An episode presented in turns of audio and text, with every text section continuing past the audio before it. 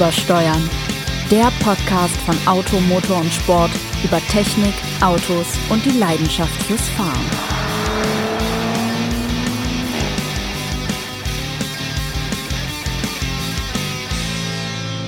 Einen schönen, wunderbaren guten Tag wünschen wir Ihnen live aus Büro 408. Semi-live heißt es, glaube ich, richtig. Ach, äh, Fake News Live bestimmt oder so. Jedenfalls begrüße ich ganz herzlich meinen wunderbaren, großartigen Mitbürobewohner Jens Stralle, Chefreporter Automotor und Sport und zwar bei unserem, äh, bei unserem Podcast Übersteuern. Und ich grüße ganz unverblümt zurück den weltbesten, den allergrößten, den sensationellsten Autoren, den Automotor und Sport Wo ist der denn jetzt? Sebastian Renz. Guck dich mal im Spiegel an. Ah. Herrgott. Na, wie siehst du doch heute wieder aus? Ja, heute, heute tragen wir, und deswegen sind wir sehr glücklich, dass wir kein Bild haben, wir tragen kurze Hosen und hat nicht Karl Lagerfeld über die Jogginghose gesagt, wer eine mit der Jogginghose Die rausging, habe die Kontrolle über sein. Leben verloren. Ich Ja. glaube, ähnliches gilt, wenn man mich in kurzen Hosen ansieht, auch. Aber auch unser Producer, den wir herzlich grüßen, nämlich Luca Leicht, trägt heute kurze Hosen. Ja. Es ist sehr warm draußen. Das bringt uns zu der Idee, dass wir etwas mehr Freizeit verbringen könnten. Und welche Kraftfahrzeuge wären für ein ausgesprochenes Freizeitleben besser geeignet als Äh, offene Sportwagen. Ach nee, ich glaube, wir Nein. wollten heute was anderes reden. Wahrscheinlich reden wir über die Kraftfahrzeuge, von denen viele ja behaupten, sie sind genau für dieses Wetter verantwortlich, nicht wahr? Stimmt, ja, weil, äh, denn nur wenn dann das, das, wenn sich das Klima wandelt, ist länger Sommer und für den Klimawandel verantwortlich machten ja gerade im Moment auch die Linke, die Grüne und die SPD, die diese Autos abschaffen wollen, die SUV. Nicht den Subaru Levorg. Den Subaru Levorg Auch Marianne und Michael sind nicht dafür zuständig, äh, Wobei ich verantwortlich. weiß Wobei, nicht, ob ja, die, okay, ich glaube, die singen, das ist so herzerwärmend, dass die Gletscher dahin schmelzen. Also nicht nur die Herzen, auch die Gletscher schmelzen dahin, wenn Marianne und Michael singen. Und um unseren dritten roten Faden aufzunehmen, selbst bei Alpine hat man ja schon drüber nachgedacht, ob man nicht früher oder später mal mit einem SUV das Modellangebot bereichern sollte. Aber wir hoffen, dass sie sich noch eine ganze Weile zurückhalten können. Na, jedenfalls, mir war es einigermaßen wichtig, dass wir auch mal über dieses Thema unsere möglicherweise recht differenzierte Ansicht ähm, der Welt da draußen mitteilen. Weil wir fahren ja nun oft genug mit diesen Dingern und klar kann man sie alle über einen Kamm scheren und alle mit einem erste Generation Cayenne Turbo S gleichsetzen und tatsächlich dafür verantwortlich machen, dass Der da draußen jetzt Eisbär gerade stirbt. 40, 40 Grad sind und der deutsche Eisbär ausstirbt, was ja gerne mal passiert, nachdem auch die deutsche Banane in der Hitze hier verbrennt ist und an allem ist der SUV schuld. Aber es muss ja irgendwas dran sein, warum inzwischen selbst bis runter ins B-Segment, also sprich äh, grob so Kleinwagenklasse VW Polo, Opel Corsa und Co., dieses Fahrzeugkonzept sich derart großer Beliebtheit erfreut, ähm, dass viele Menschen ähm, erstens dafür bereit sind, etwas mehr Geld auszugeben, natürlich in dem Mhm. Bereich. Und zweitens, ähm, naja, die Unterhaltskosten können ja dann eigentlich auch gar nicht so viel höher sein, weil letztlich guckt ja jeder dann doch erstmal in seinen Geldbeutel, wenn er sich ein Auto kauft und sich dennoch für ein SUV entscheidet. Ich meine, hey, Dacia ist meistverkauftes Modell. Ist der Hm, Duster, Natürlich. die Duster-Fahndung. Äh, die Duster-Fahndung, genau. Duster in the Wind, wie wir ja auch gerne mal singen hier abends am Lagerfeuer. Luca lacht gar nicht. Das ist normalerweise immer ein gut, kein so guter Anhaltspunkt. Ich denke immer, wenn er, so, wenn er so ein bisschen schmunzelt, finden sie es vielleicht auch Der nicht. denkt sich, oh Gott, die alten Männer erzählen hier wieder Von Geschichten früher, vom ersten vom, Duster. Vor, vom, vom ersten Duster und vom Vor dem Weltkrieg. Was zeigst du jetzt auf Ähm, Schreibtisch? Auf die Karotten, glaube ich. Auf die Karotten? Luca, sprich doch mit uns, was? Das sind meine Karotten. Sein Stillleben.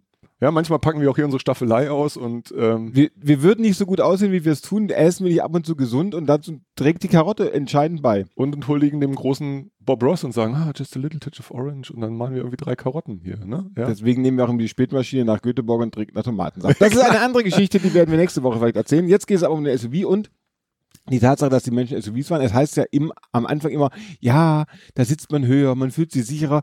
Nur ehrlich gesagt, wenn jetzt alle höher sitzen, ist dieser Vorteil eigentlich vorbei. Also wenn alle sind im, im Hochparterre rumfahren im SUV, das kann es nicht mehr sein.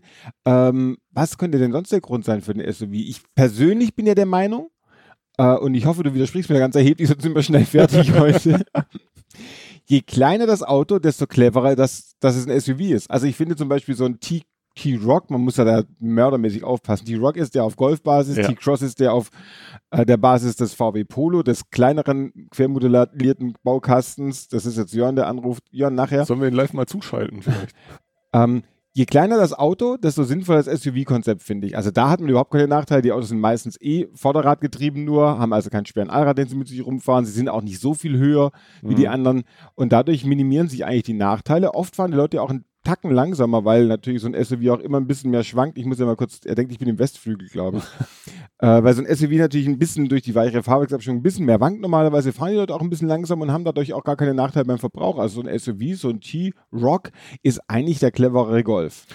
Ähm, da in dem Fall würde ich noch gar nicht mal so sehr widersprechen. ich würde in einem, in einem Punkt widersprechen, dass SUV prinzipiell eher etwas weicher abgestimmt sind. Das mag in, im Falle des T-Rock vielleicht auch sogar zutreffen, aber ich kann mich noch gut äh, oder erinnere, erinnere mich gut an die ein oder andere Fahrt mit SUV, die dieses S in SUV, also Sport, relativ wörtlich nahmen, was natürlich bei dem, wie du schon angesprochen hast, höheren äh, Schwerpunkt eigentlich nur über ähm, stärkere Stabilisatoren im Fahrwerk geht, weshalb die dann so ein bisschen stark sich irgendwie mhm. fahren. Also eine großartige Agilität kriegst du ja nie in so eine Kiste rein. Ja, natürlich ein Cayenne macht das schon ja, sehr brillant und ein X3M geht auch gut ums Eck, davon sind wir überzeugt. Oder ein GLC 63. Ja, da ist dann aber auch nicht mehr viel Federungskomfort übrig und am Ende hast du einfach die hohe Masse und einen hohen Schwerpunkt und das merkst du dann natürlich schon gegenüber einem handelsüblichen, äh, herkömmlichen äh, Pkw-Kombi oder ähnlichem. Ja, es ist tatsächlich so, ich, ich, ich hadere ja irgendwie mit dieser Fahrzeugkategorie. Ich bin tatsächlich der Meinung, dass äh, meistens ein normaler Kombi alles genauso gut kann wie ein SUV. Zumal viele SUV-Kunden, wie du schon zu Recht gesagt hast, sich den äh, gar nicht mehr mit Allrad bestellen. Ich würde mir ein SUV, wenn, dann immer mit Allrad bestellen, weil dann ist es, wenn es nach Geländewagen aussieht, dann soll es zumindest auch ein bisschen Gelände können. Das übrigens ist ein weit verbreiteter Irrglaube, dass die kein Gelände können. Die können. Das können die sehr wohl. Vielleicht nicht so, wie das diejenigen ähm, glauben, die, was weiß ich, ein G-Modell mit noch mit fünf der, statt der serienmäßigen drei manuell sperrbaren 100% Differentiale nutzen und grobstolligen Reifen und weiß der Geier was alles. Ähm, nee, wir haben das, das ist schon einige Zeit her, da haben wir tatsächlich mal vom damals Mercedes GLK bis hin zum X5 und noch so zwei, drei andere Dinger, kann ich mich nicht mehr genau daran erinnern, auf so ein Offroad-Gelände geführt. Mhm. Und schon damals war es schwer beeindruckend, wie weit die Kisten kommen. Wahrscheinlich viel weiter, als das ihre Besitzer auch nur ahnen. Ja? Das tun ja die meisten. Also ich erinnere mich, dass ich mit einem Fiat Panda 4x4, der ja jetzt nicht unbedingt im Verdacht steht, ein wirkliches SUV zu sein, auf dem Land Rover Testgelände unterwegs war. und der fuhr genauso gut wie der große, wie der große Range Rover, der damals dabei war, hatte natürlich den Vorteil, dass der Fiat Panda um die meisten Hindernisse über die der Rover drüber fahren musste, einfach drumherum fahren konnte. Aber tatsächlich ist es schon so, dass so ein SUV erstaunlich viel weiterkommt, als die meisten es glauben. Viele denken, oh, wenn ich damit dann mal äh, eine nasse Wiese hochfahren kann, oh, dann bin ich ja. aber schon richtig tapfer. Nee, so ein SUV mit Allrad, das bringt schon richtig viel die Bodenfreiheit. Klar hat man, weil man eben keine Starksen mehr hat, keine Übersetzungen, nicht ganz dieses Geländeniveau, was echte Geländewagen haben, wie zum Beispiel auch der Suzuki Jimmy, aber durch die Bremseingriffe, die ja normalerweise Sperrdifferenziale ersetzen bei ja. modernen Allradsystemen, sogar bis hoch bei zu echten SUV, ähm, da hat man so wenig Probleme im Gelände, wie man sich überhaupt nur vorstellen das kann. Das ist wirklich irre, was die können. Ich meine auch, auch selbst, du hast gerade angesprochen, Land Rover, Range Rover, die Traditionalisten, ähm, setzen ja bei den, bei den kleineren Fahrzeugen auch ausschließlich auf die elektronisch, äh, elektronischen Systeme. Da sind ja keine Hardcore-Sperren mehr drin. Das, die Dinger sind eh schon bockschwer. In dem Fall, da kommen wir gleich zu. Ähm, da ist äh, ja eine elektronisch geregelte ähm, Lamellenkupplung drin, früher bekannt als Haldex, äh, inzwischen nur noch Prinzip Haldex, weil die Firma existiert nicht mehr, ist in, ich glaube, Borg Warner aufgegangen, aber egal, unnützes Detailwissen. Wenn auch ähm, Sie gerne die Wirtschaftswoche lesen. Oder das Handelsblatt, hm, liebe Grüße an die Kollegen. Ähm, und ja, die Fahrprogramme äh, sind, sind, sind reine Elektronikgeschichten und es funktioniert. Es funktioniert wirklich fantastisch. Das äh, äh, ist ganz klar. Und übrigens, das Thema Allradantrieb, das haben wir mal gemessen am Beispiel des aktuellen Tiguan mit dem 150 PS TSI-Motor meines Wissens nach. Ja, das war der 1,4 Liter mit ähm, 150 PS. Genau. Ähm, und zwar einfach mal den Fronttriebler gegen, das, äh, gegen die Variante mit Allradantrieb laufen lassen in unseren Verbrauchszyklen hier. Ähm, und da betrug die Differenz, das war glaube ich nicht mal ein halber Liter auf 100 Kilometer, das war eher sogar weniger. Was natürlich daran liegt, äh, dass dieses System ja darauf basiert, dass du praktisch die Hinterräder nur dann zuschaltest, wenn die Vorderräder den Grip ausgeht. Das heißt, im normalen Straßenbetrieb fährt der Tiguan, wie übrigens viele andere SUVs, ja rein Vorderrad- ja, oder Zweiradgetriebe. Aber die Wellen laufen noch mit. Also die sind ja nicht, es, es gab ja zwar mal dieses Quattro oder gibt es glaube ich sogar noch dieses Quattro Ultra System ja. von, von Audi, das dann tatsächlich auch die mechanisch diese, also muss irre komplex sein, diese Wellen quasi ab klemmt, auslockt, wie auch immer. Jedenfalls äh, dreht sich das dann nicht mit. Das ist beim, bei, dem, äh, bei der normalen Lamellenkupplung aber eben noch der Fall, so eben auch beim Tiguan. Und von daher hast du halt das, das Mehrgewicht und eine gewisse zusätzliche Reibung, ja. Aber das macht, äh, macht kaum, kaum was aus. Von daher, also jetzt meine persönliche Meinung, Leute, wenn ihr ein SUV kauft, dann bitte mit Allradantrieb. Aber egal, viele gibt es auch gar nicht mit Allrad, da hast du natürlich vollkommen recht. Es gibt der T-Cross und dessen Derivate Serat, Arona, äh, Skoda, Kolik, nee, Karmik. Das sind die ähm, kleineren. da geht's aber zu bei dir. ja, ich heute so gefragt bin ich selten. Wir schalten übrigens bewusst die Telefone nicht ab, damit sie auch die, zumindest die Illusion haben, dass, dass wir hier live, total viel passiert. dass, das und dass wir fast live aus unserem großartigen Büro senden. Ja, ähm, so, Jedenfalls, aber, was ich aber sagen wollte, Ja. ich, du hast ich natürlich an sich recht, Allrad schon, an sich schön, aber es ist schon ein bisschen wie diese ganzen Rennradfahrer-Senioren, die sich anziehen, als gelte es, die Bergetappe zum Mont Ventoux hochzuradeln. In Wirklichkeit kurbeln sie einmal mit dem Stromdamenrad um den Bodensee, sind aber so angezogen. Und die meisten SUVs sind ja schon in einer Maße über armiert, möchte man sagen, für den Alltag. Ich erinnere mich daran, ich, ich hatte mal ähm, ein Land Rover Defender und ein G-Modell. Mhm. Und mit dem hieß es, fahrt den Berg hoch. Wir durften in Österreich den Berg hochfahren. Und ich stieg in diesen Defender rein, der ja nun wirklich äh, einer der großen Ikonen, der legendären Ikonen der, der Allradgesellschaft ist. Ich fuhr also los und nach der dritten Kurve dachte ich, oh, jetzt aber hier mal äh, die erste Sperre rein und dann die zweite. Und nach der vierten Kurve kam ich auf ein kleines Plateau. da stand ein Chevrolet Matisse. Nein, ein Golf 2, der da auch hochgekommen war. Also, sagen wir mal, für, für, für etwa 128 Prozent aller Alltagsfälle reicht ja der Zweiradantrieb völlig. Und was mich ein bisschen bei den größeren SUVs nervt, ist, dass das Autos sind, die allen Klimbim dabei haben, den du aber im Alltag niemals brauchst. Ja, und dann dafür zweieinhalb Tonnen Stahl durch die Gegend zu schieben, dass man das blöd finden kann oder dass man das hinterfragen darf, Ja, das finde ich schon. Hast du, hast du natürlich Oder auch ein zweites Thema. Jetzt haben wir ja äh, SUV wie den Porsche Macan. Mhm. der, wie wir alle finden, brillant fährt. Aber wäre das ein Kombi, führe er einfach noch brillanter. Ja. Oder man muss sagen, was für einen riesigen Aufwand Firmen wie Porsche, aber auch Audi oder BMW in diese Autos reinstecken, wie viel Technik drinsteckt, damit die fast genauso gut fahren, wie sie führen, wenn es normale Autos wären. Über den Porsche Macan hat mal ein großartiger Autophilosoph, der zufällig hier anwesend ist in diesem Büro. Hallo Sebastian. Habe ich was gesagt? den fantastischen Satz gesagt, den möchte ich Ihnen nicht vorenthalten, liebe Hörer. Würde man andere Fahrzeughersteller, ich überlege gerade, ob ich das Beispiel nennen sollte, was du damals gewählt hast. Na komm, wir machen es, wir sind hier unter uns. Würde man Fahrzeugherstellern wie Ford oder Opel sagen, sie dürften einen Sportwagen bauen, dann würde der am Ende immer noch nicht so gut fahren wie der Porsche Macan Diesel. Und damit hat Kollege Renz vollkommen recht. Also das muss man schon wirklich Porsche attestieren, dass sie das sensationell gelöst haben. Ah, ich mag es, wenn Ähm, du aus meinem Övre zitierst. Siehst du? Mit Blick auf deine Karotten. Ich wusste, wusste gar nicht, dass ich sowas Schlaues mal gesagt habe. Ich Doch, ein großartiger. Satz, der eben auch voll zutrifft. Ähm, naja, woher kommen die Dinger? Also es ist ja nicht so, dass die Hersteller gedacht haben, hui, wir bauen jetzt mal ein SUV und gucken dann, wie es den Leuten gefällt. Ich meine, das überlegen die sich ja schon dreimal und es ist natürlich einfach eine immense Nachfrage da. Das, ich würde sagen, ähm, dieser Trend wurde so ein bisschen angeschoben. Man, man, man spricht das ja immer gern, auch nicht ganz zu Unrecht, dem Jeep Cherokee und Grand Cherokee zu, die natürlich noch sehr viel Geländewagentechnik hatten. Ja, aber später dann im RAV4 eigentlich so auch noch. RAV4, genau, äh, das dann in der, in der Kompaktklasse. Aber das waren dann schon so die Autos, die das ein bisschen beschleunigt haben. Und inzwischen, ja, ich meine, wie du schon beim Beispiel Porsche auch siehst, klar, haben sie jetzt bei, ähm, im Fall des Panamera auch, oh, man darf es nicht Kombi nennen, sondern Nein, Sportsturismo. Ja. Ähm, aber bei anderen Herstellern, Alfa Romeo Giulia als Kombi, SW, wird es nicht mehr geben. Alfa sagt, kauft halt ein Stelvio. Ja. ja? Brauchen wir nicht mehr. Ähm, bei Jaguar ähnlich. Klar gibt es noch den XF Sportbrake, aber ein XE wird es nicht als Kombi geben. Kauft halt ein iPace oder ein E-Pace oder wie auch immer die ganzen Dinger. Nee, iPace ist der Elektro, F-Pace oder E-Pace, da Ja. blickt auch kein Mensch durch. Liebe Jaguar Marketingstrategen, ich schreibe euch mal einen Brief.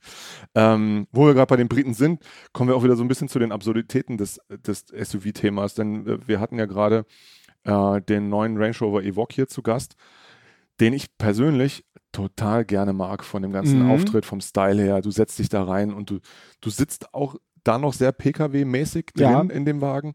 Ein tolles, reduziertes Ambiente, ganz wenig ähm, physische Bedienelemente, viel über Touch-Oberflächen gelöst, auch mit einer sogar erstaunlicherweise relativ bald nachvollziehbaren Bedienstrategie. Relativ bald nachvollziehbare Bedienstrategie. bei, Ich glaube, bei Audi würden sie sich jetzt, jetzt aus dem Fenster stürzen, wenn man das über ihr Bediensystem sagen würde. Und bei, bei, bei BMW kämen sie gar nicht mehr bis zum Fenster. während bei Land Rover jetzt gerade mal ein frühes Pint gezapft Yeah! wird. Ja, ähm, sondern fährst du mit dem Auto und es fährt sehr, sehr mäßig leider. Es federt nicht, obwohl es Adaptivdämpfer hat. 20 Zoll Räder, das kannst du irgendwie nicht. Die Lenkung täuscht direkt halt vor, ne, beziehungsweise täuscht Rückmeldung vor, die sie dann am Ende aber auch nicht hat. Der Antrieb, ein Mildhybrid, man denkt sich, ein Diesel mit 48 Volt Mildhybrid-Technik, super, müsste ja Mhm. richtig was bringen. Und ich fuhr so da vor mich hin und dachte, naja, ein kleinerer Motor sollte es nicht sein, bis ich feststellte, hey, es ist der 240 PS Das Top-Diesel. ist der größte. So, und woran liegt's? Das Ding wiegt fast zwei Tonnen. So viel Ja. wie der Westflügel des Buckingham In Palace etwa, war, wo ja. die Queen kurz, nicht drin sitzt. kurz zum Vergleich, ein Skoda Kodiaq, der 30 Zentimeter länger ist, ebenfalls mit 240 PS Dieselmotor, wiegt 115 Kilogramm weniger. So, Mhm. jetzt kann man sagen, ja, der Kodiaq hat ja auch nicht ansatzweise so viel Offroad-Technik wie der Evoque, Äh, womit doch. wir wieder beim Thema werden. Elektronik, es ist alles Elektronik beim Evoque. Ja, der hat mehr Fahrprogramme, aber der Basisallradantrieb, ich habe mich extra rückversichert, äh, ist eben eine elektronisch gesteuerte Lamellenkupplung und die hat der Kodiaq genauso. Batsch, bumm, fertig, aus. Also fragt man sich, Koliak? Hm? Achso, ich habe gerade Koliak verstanden. Das klang Koliak. ein bisschen, Nee, als wäre was mit dem Pferd. Kamik, Kolik, Komik, was auch immer, Ja. was noch mit K und Q alles aus dem Lada Boleslav demnächst auf uns zurollen mag. Liebe Grüße an die Kollegen dort. Ähm, Skoda Koliak. Wäre doch auch schön, oder? Der wird überall das Apothekennetz betrieben. Vielleicht steht der, der Fahrbericht in ihrer Apothekenumschau. Muss auch immer mit K anfangen und ich aufhören. Ja, genau. K. Naja. Verzeihung. So. Nein, wir, wir, Wir- wir, wir- schweifen ab. Ja, und äh, dann, also da müssen wir dann wirklich die Sinnfrage stellen nach so einem Auto. Ich meine, ähm, gut, jetzt klar, jetzt kann man sagen, Jaguar Land Rover, große glückliche Familie und da gibt es dann hier auch Pkw oder nicht, aber also das verstehe ich nicht, wie man heute dann so ein Auto mit so einem immensen Gewicht noch auf den Markt bringen kann, das für, die, für den riesentechnischen Einsatz dann wiederum vergleichsweise ineffizient fährt. Ähm, da gibt es sicher viele bessere Beispiele, ja, und ich stimme dir tatsächlich zu, in den unteren Preissegmenten ist es wahrscheinlich sogar wurscht, ob du ein, Polo oder nachher ein T-Cross fährst. Ähm, ja, Der, der große Vorteil zum Beispiel von dem T-Cross, der auf der Basis des Polo ist, ist ja zum Beispiel, du hast auf der gleichen Länge von einem Kompakt oder von einem Kleinwagen eigentlich das Platzangebot vom Kompakten plus viel mehr Variabilität. Das hat ja schon der Renault Captur vorgemacht. Auch der ist ja sehr viel erfolgreicher gewesen als der Clio, weil er zum unerheblich höheren Preis eben mehr Platz und mehr Variabilität gebracht hat, dass er jetzt, sagen wir mal, das Handling-Talent ihm nicht so sehr in die Wiege gelegt worden war, hat dann wahrscheinlich die meisten Käufer auch nicht so sehr verschreckt. Und die sind damals ja von dem Modus, der eigentlich ein Kompaktvan war oder Minivan war, eigentlich ein brillantes Auto, aber kein Mensch wollte ihn haben, auf den Ja. Captur übergeschwenkt, den alle jetzt wie wild gekauft haben. VW macht das gleiche, Seat macht das gleiche. Wie gesagt, in der Klasse kann ich, kann ich das durchaus verstehen. Ich muss auch zugeben, dass der Skoda Kodiaq ähm, als Familienauto sensationell ist. Ja. Ich habe ja vier Kinder und es gelingt tatsächlich vier Kinder in diesem Wagen unterzubringen. Wenn man den als Siebensitzer nimmt, sage ich natürlich schnell dazu. Also wir Mhm. haben den Siebensitzer getestet und ich habe mal die Kinder reingesetzt. Man kann tatsächlich eine ganze große Familie dieses Auto unterbringen. Und das auf 4,70 Meter, das geht sonst auch nicht auf dieser Länge. Also einen gewissen Package-Vorteil haben diese Ja. SUVs, wenn man sie clever macht, schon. Das ist ein großer macht. Vorteil. Wenn man sie clever, wie bei den meisten manchmal ist Sachen. halt auch nur Designgedöns, womit wir beim Evoque wären. Aber egal. Ja. Die Frage ist ja trotzdem, ähm, ob der SUV für einen größeren Klassen noch eine Zukunft hat, wenn jetzt alle Menschen ihn als Benziner kaufen, weil die Dieselkrise hat dazu, dazu geführt, dass manche sich überlegt haben, den mit Benzin zu fahren. Wir haben das dann natürlich auch mal als Testwagen hier ausprobiert und dann wird die Sache absurd. Dann bist du bei einem Audi Ja. Q5 mit dem, sagen wir mal so 200, 220 PS starken Benziner auf, bei Verbrauchswerten von 12, 13 oder bei höherem Tempo 14 Litern.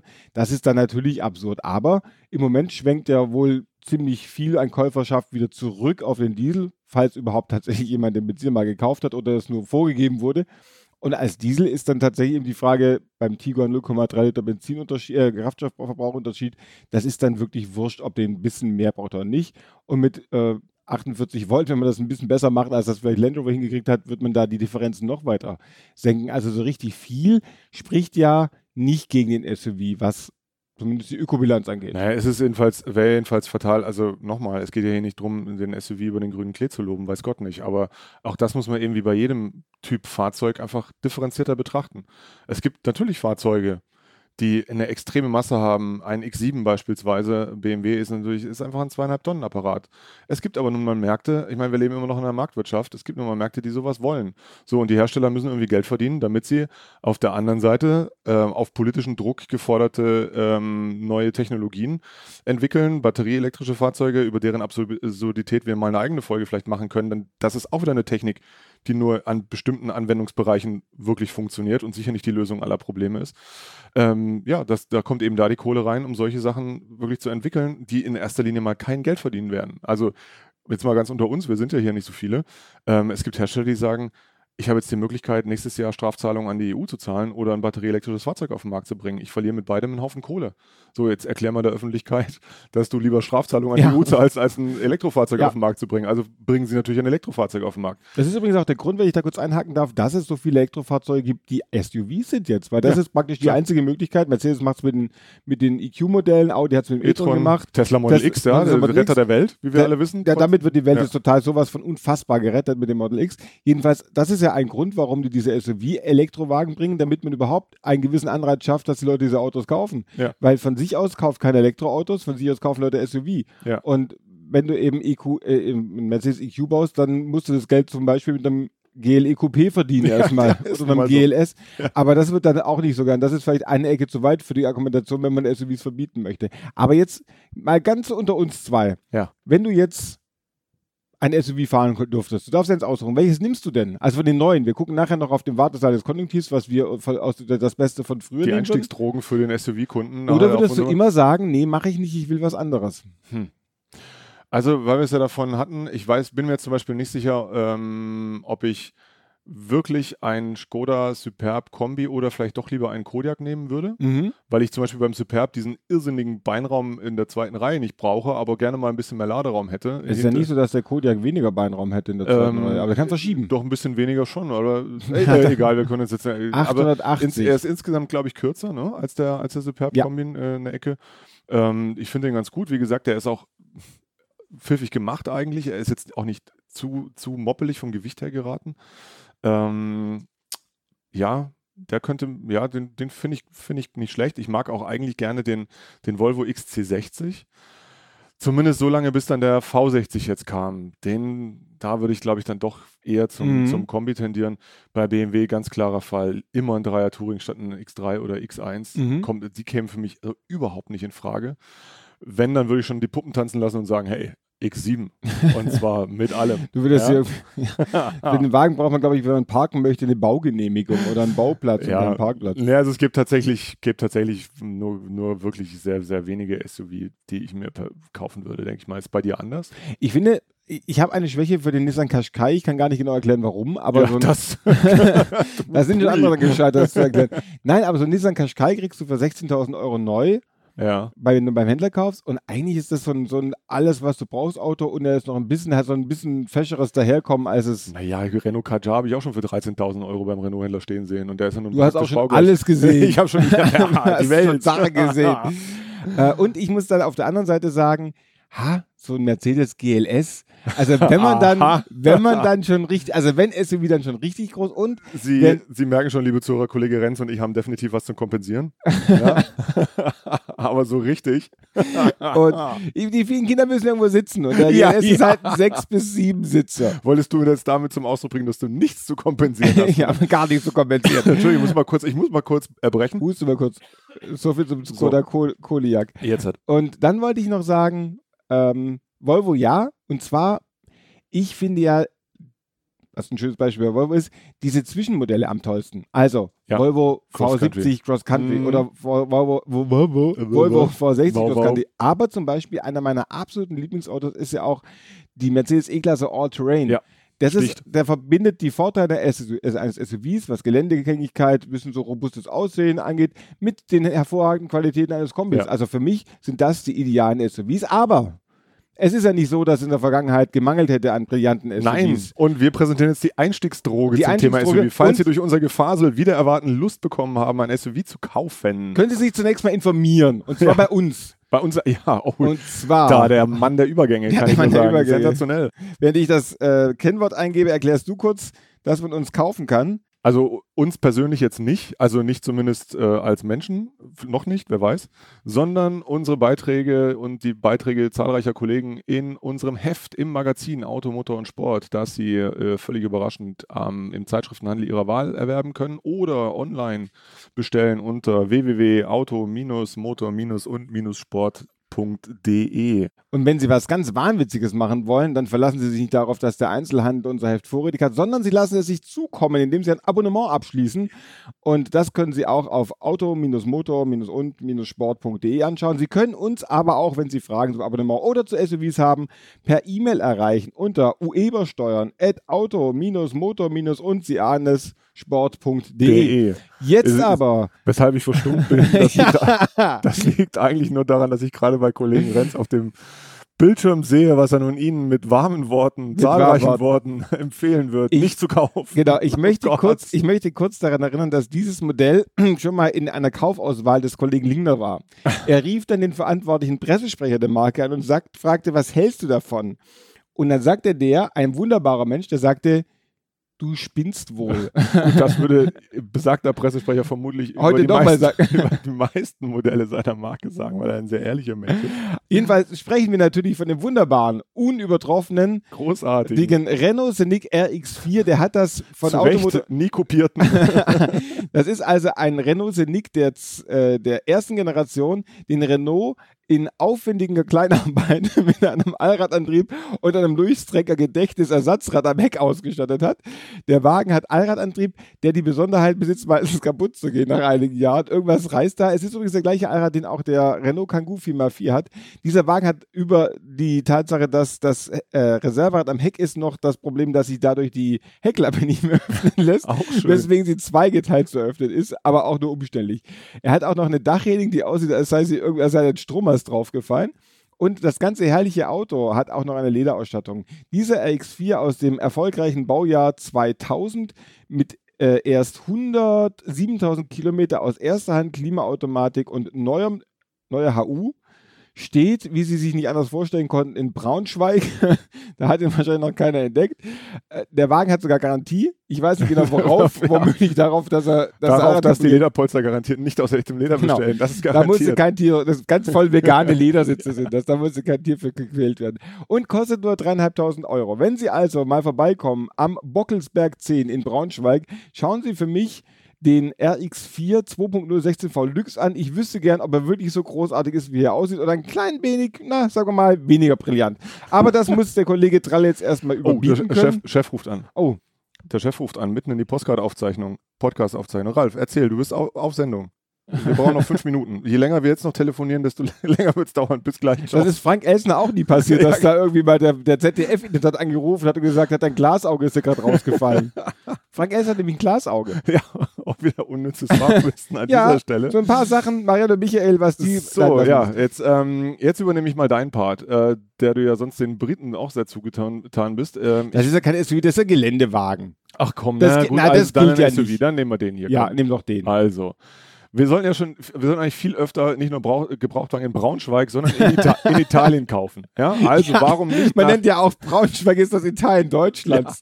Warum nicht einfach mal einen kleinen Ausflug nach Serravalle Scrivia unternehmen, um dort einen Jeep Grand Cherokee äh, mit fantastischem 5,7 Liter V8 Hemi-Motor zu kaufen? Wenn Sie wissen, wo dieser Ort ist, schicken Sie uns mal eine kurze Wir könnten einfach mal googeln, äh, Google Mapsen, wie man ja sagt. Der Wagen hat äh, überschaubare 173.000 Kilometer gelaufen aus, ähm, ja, wie viel der Hand, man weiß es nicht so genau. Ja, ich könnte Ihnen jetzt die. Fahrzeugbeschreibung auf Italienisch, wobei es geht, glaube ich, im Wesentlichen um die Öffnungszeiten des Händlers. Aber der, äh, Montag bis Freitag jeweils 8.30 Uhr bis... Na, das Fahrzeug steht wirklich in einem, in einem herrlichen dunkelblau lackiert, echt schön da. Dazu Mhm. eine hellgraue Innenausstattung. Ich mag, mag diese Grand Cherokee Baureihe ja, WJC. Ich, hab- ich komme mit den Dingern nicht klar. Es ist jedenfalls der vorletzte gewesen, meines Wissens nach. Also ein Produkt der ähm, großartigen Daimler-Chrysler-Ehe. ich wollte gerade sagen, wir Ähm, warum da jetzt Hubbard- natürlich, warum, ja, den können wir noch fragen, warum da jetzt ein Interieur vom Ford Kuga abgebildet ist. Man weiß es nicht. Man weiß es nicht. es hat Gründe. Nee, also das war tatsächlich, ich, generell finde ich diese, diese Grand Cherokees, auch den der ersten Serie mit dem 5.9er Motor, den ich glaube ich an dieser Stelle schon mal äh, vorgestellt habe, denn in jeden Haushalt gehört, in jeden guten Haushalt gehört ein Achtzylinder meiner Meinung nach. Ähm, wäre das eine kleine, äh, Kosten überschaubare, zumindest was den Anschaffungspreis angeht, Alternative. Ich wollte gerade sagen, der Anschlusspreis ist aber das Einzige, was an Kosten überschaubar ist. Der Normverbrauch liegt zwischen 12 und 21,3 Liter. Und CO2-Emissionen 366 Gramm pro Da Kilometer. freut sich der Eisbär. Da werden Da wir wir also kurz, kurz vor, das ist noch Gramm pro Kilometer, bald kommt dann Kilogramm pro Meter als äh, äh, Emissionsangabe. Aber wer weiß. Nee, also das ist wirklich ein netter Wagen, der mir sehr zugesagt hat, der schon noch eine Weile hier auch parkt. Ich glaube, die Interessenten stehen in Serra Valle Scrivia jetzt auch nicht gerade Schlange. Vielleicht sollten wir da einfach mal hinfahren. sollten mit da einem hinfahren. RX4 vielleicht. Ich glaube, der kommt nicht so weit. Wir Ach so, könnten uns gut. dafür vielleicht den neuen Subaru Levorg nehmen, wenn Ja. der endlich mal da ist. Dann fahren wir nach Sierra Valle das Best-of-Album von Marianne und Michael in der einlegen. Dauerschleife. in der Dauerschleife und noch dabei ein bisschen über die Renault Alpine philosophieren.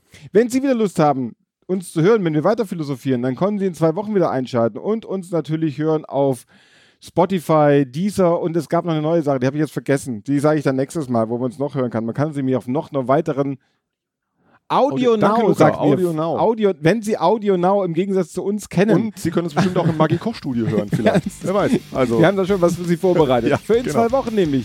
Und ja, bis dahin, bis dahin wünschen wir wir noch schöne schönen Sommer. Sommertage. Bis, Bis dahin. dann. Ciao. Ciao.